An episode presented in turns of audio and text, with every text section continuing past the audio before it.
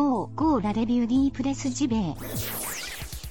Toute l'actu du jeu vidéo chaque matin dans tes oreilles. C'est pas sexy choucroute ça Y a pas mieux pour frétiller comme des petites truites. Comme des petites truites. La revue de presse JV. Maison de qualité depuis 2017. Et ouais. Et ouais. Et ouais. Plus stimulant que ton café et meilleur pour la santé.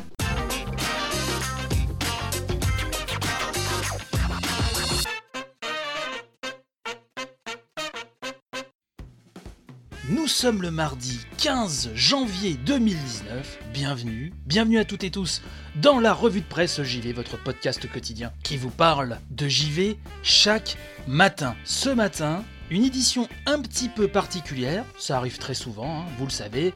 Je le répète ad nauseam, mais oui, le format audio permet une certaine liberté assez réjouissante.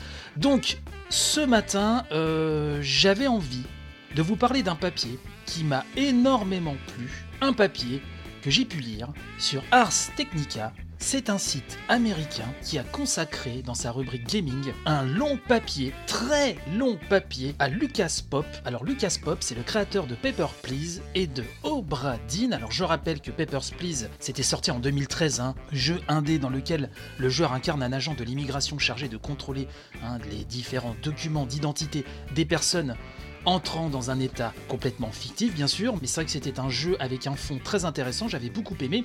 Et puis récemment, alors même si je n'ai pas eu le temps de le faire, hein, il est sur ma liste, euh, sorti en 2018, hein, Return of the Obra Dinn, vous n'avez pas pu passer à côté, il a eu pas mal euh, de euh, succès critiques, pas mal de prix, un jeu hein, où on se met dans les bottes d'un expert en assurance de la compagnie britannique des Indes orientales.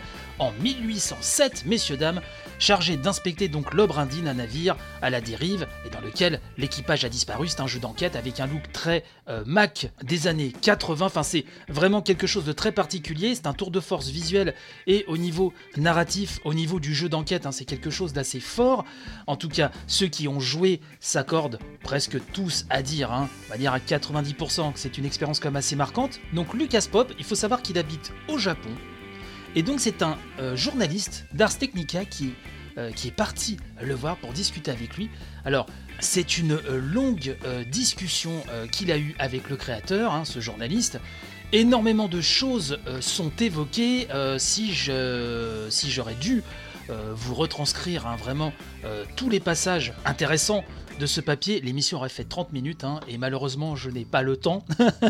Donc euh, je me suis consacré sur un passage puisque je dois, bien vous l'avouer, je ne savais pas que Lucas Pop, hein, donc derrière Papers, Please et Obra Dinn, avait travaillé chez Naughty Dog et notamment sur la saga Uncharted, une saga que j'aime beaucoup, vous le savez, j'aime beaucoup aussi le studio Naughty Dog. Donc euh, tout ça je ne le savais pas et je me suis dit que euh, malgré moi la veille que je fais constante hein, sur euh, les divers créateurs de JV, les divers studios, etc., j'étais passé à côté de cette info. Je me suis dit que peut-être certains d'entre vous euh, étaient passés à côté également. Et en plus, dans ce papier, eh ben, Monsieur Pop, il va de ses petites anecdotes. Et là aussi, c'est la première fois de facto, hein, vu que je ne savais pas qu'il avait travaillé pour Naughty Dog, c'est la première fois que je les lisais, et donc j'avais envie de vous apporter ça ce matin. Donc édition spéciale, pas de news, pas de différents sujets. Le mardi, vous savez, on parle d'indé, même si là finalement on reste un petit peu dans la même thématique avec Lucas Pop. Avant toute chose, euh, avant de parler plus précisément euh, de Pop et euh, Naughty Dog, sur la partie programmation hein, de l'activité de Lucas Pop, il nous dit et ça, je trouve que ça éclaire vraiment euh, un petit peu sur sa vision euh, des choses, c'est très intéressant. Il nous dit, donc je le cite, hein, il dit aux journalistes, certains programmeurs de jeux n'aiment pas travailler sur les parties que les joueurs ne voient pas, mais pour moi, nous dit-il, ce genre de travail implique l'interface utilisateur, la conception, la programmation et un peu d'art, bref, toutes les choses que j'aime. Il ajoute J'adore faire un outil qui résout une tâche vraiment difficile et nécessaire pour obtenir quelque chose dans votre jeu. Mon idée est d'écrire un outil qui rend les choses super faciles, pour que n'importe qui puisse le faire, et pour qu'ils aiment surtout vraiment le faire.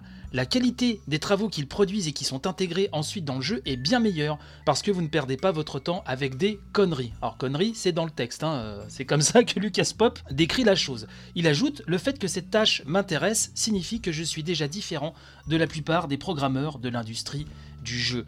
Donc là, globalement, il nous dit que dans la partie programmation de son travail, puisqu'il est également euh, game designer, bien sûr, graphiste, etc., il nous dit que c'est de faciliter euh, la tâche des créateurs de jeux. Et on verra c'est ce qui s'est un petit peu passé euh, complètement même chez Naughty Dog. Le journaliste d'Ars Technica d'ailleurs euh, fait un rapprochement assez intéressant entre cette vision de la programmation euh, qu'a Lucas Pop et Papers, Please, euh, puisque il nous dit, donc le journaliste, hein, que Papers, Please tourne autour du tri, du recoupement des données. En d'autres termes, nous dit-il, c'est quelque chose qui ressemble à un outil informatique en coulisses, utilisé pour rendre la conception de jeu plus efficace, devenant ainsi un jeu vidéo passionnant et dramatique.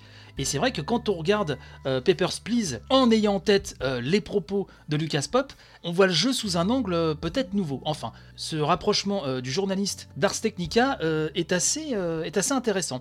Bref, venons-en quand même au cœur du sujet, en tout cas qui nous intéresse ce matin, c'est Lucas Pop et Naughty Dog. Donc, le monsieur affirme que le fait d'avoir été embauché dans des studios de jeux reconnus, et donc notamment Naughty Dog hein, en 2007, était surtout donc motivé pour le développement d'outils personnalisés destinés à la conception de jeux. Donc ça, on rejoint encore hein, son discours sur le fait de faciliter les choses. On nous explique aussi que Lucas Pop a voulu absolument euh, travailler chez Naughty Dog lorsqu'il a vu les premiers rendus, donc non définitifs, hein, la note d'intention, les premières vidéos notes d'intention du tout premier Uncharted. Il nous dit, Lucas Pop, hein, c'était vraiment génial. C'était comme Indiana Jones, exactement ce sur quoi je voulais travailler.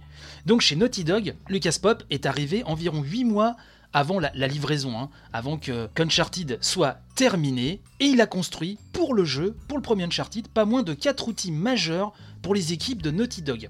Un outil pour que les concepteurs puissent tracer tous les niveaux de manière très aisée, un outil surnommé Charter.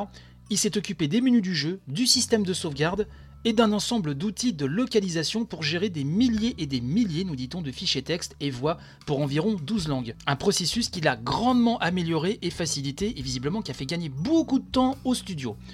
L'ancien président de Naughty Dog, hein, qui était aussi son directeur technique, avant de devenir euh, vice-président, Christophe Balestra, n'a pas tari d'éloge à propos de Lucas Pop. hein. Il a été interrogé donc euh, euh, lors de la réalisation de ce papier.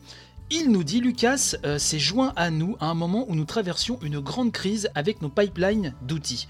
Nous cherchions désespérément un bon programmeur d'outils. Il faisait partie de ceux qui nous ont tirés d'affaires. Venant d'un cador euh, comme Balestra, euh, je pense que là aussi ça en dit long. Lucas Pop donc nous parle d'Uncharted 1. Il nous dit l'un des aspects les plus intéressants du jeu, c'est que nous n'avions aucune idée de ce que nous faisions. Il rappelle aux journalistes qui l'interrogent que l'équipe de Naughty Dog était très compétente, mais certaines décisions de conception se prenaient, à la dernière minute, y compris une révision complète du système de contrôle. Alors le système de contrôle, pourquoi Puisque Lucas Pop nous dit On avait annoncé la sortie d'Uncharted 1, mais Gears of War est arrivé. À l'origine, Naughty Dog avait commencé son travail sur Uncharted avec un contrôle à la Tomb Raider, hein, nous précise Lucas Pop. Mais Gears donc est sorti et nous a montré comment faire. Alors on a tout changé 6 mois avant la sortie. Ça, c'est une anecdote que je ne connaissais pas. Je ne sais pas si elle est déjà sortie avant ou pas, mais en tout cas, c'est cadeau. Vous pouvez prendre ça devant la machine à café, ça peut toujours faire son effet.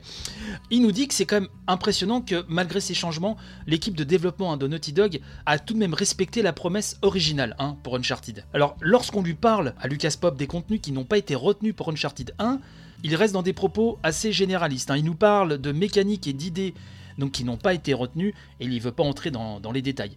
Mais il admet que si euh, il est normal que dans euh, le développement d'un jeu vidéo, il y a toujours des parties qui sautent à la fin pour boucler les deadlines et aussi parce que parfois bah, il y a des choses qui fonctionnent pas donc il faut malgré tout il faut les couper. Il dit que vu le calibre de ce qui a été coupé pour Uncharted 1, c'est ce qu'il nous dit, c'était assez insensé de voir ce qui a été coupé. Tellement c'était impressionnant visiblement. Bref, Naughty Dog donc a s'est gardé sous le coude, hein, ils ont bien eu raison les services de pop hein, à bord euh, pour Uncharted 2 dans les mêmes fonctions bien sûr, où il a optimisé les outils déjà existants, ceux qu'il avait déjà créés, mais il en a développé également de nouveaux. C'est la première fois dans la carrière de Lucas Pop hein, euh, qu'il travaille sur une suite, hein, parce que c'est pas son truc normalement les suites.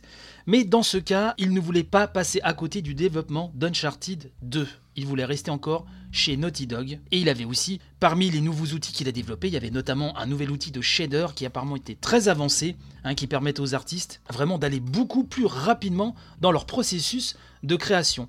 Et donc, euh, après les deux Uncharted, hein, euh, Lucas Pop a commencé à accumuler beaucoup d'expérience et il a aussi acquis une qualité qu'il n'avait jamais considérée comme pertinente dans le processus de création d'un jeu vidéo, c'est le pragmatisme. Et ça, il le dit, et on va conclure là-dessus, il le doit à Christophe Balestra encore, qui avait ordonné, lors du développement d'Uncharted, de supprimer un système de caméra qu'il trouvait bancal, mais euh, supprimer ce système de caméra allait amputer le code du jeu d'une partie assez importante, et Lucas Pop se souvient que Balestra avait dit oui, c'est moche, mais le joueur ne verra jamais le code. Et ces phrases-là, cette phrase-là de Balestra, le fait que le joueur lui ne verra pas en backstage ce côté un peu euh, voilà coupé à la serpe euh, dans le code, ça a marqué. Ça a marqué Lucas Pop. Il nous dit c'est comme un rite de passage où toute votre mentalité change sur ce qui est important quand vous travaillez sur un jeu. Suite à l'aventure Naughty Dog, hein, Lucas Pop volera de ses propres ailes, même s'il avait commencé à expérimenter le jeu indé entre Uncharted 1 et 2, il se consacrera pleinement donc à la scène indie, ira euh, s'installer au Japon avec son épouse, mais ceci, j'ai envie de vous dire, c'est une autre histoire. Voilà ce que j'avais envie de vous dire ce matin. Ce papier revient aussi sur, vraiment plein d'autres aspects de Lucas Pop. Je vais vous mettre euh, le lien dans la description de l'émission, hein, bien sûr. C'est en anglais, alors je suis désolé si vous êtes un peu euh, anglophobie, mais là je ne pouvais pas non plus tout retranscrire, donc je me suis vraiment focalisé sur cet aspect-là, euh, à savoir Lucas Pop chez Naughty Dog.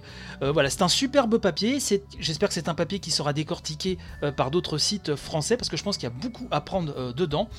Bref, j'espère que ça vous a plu.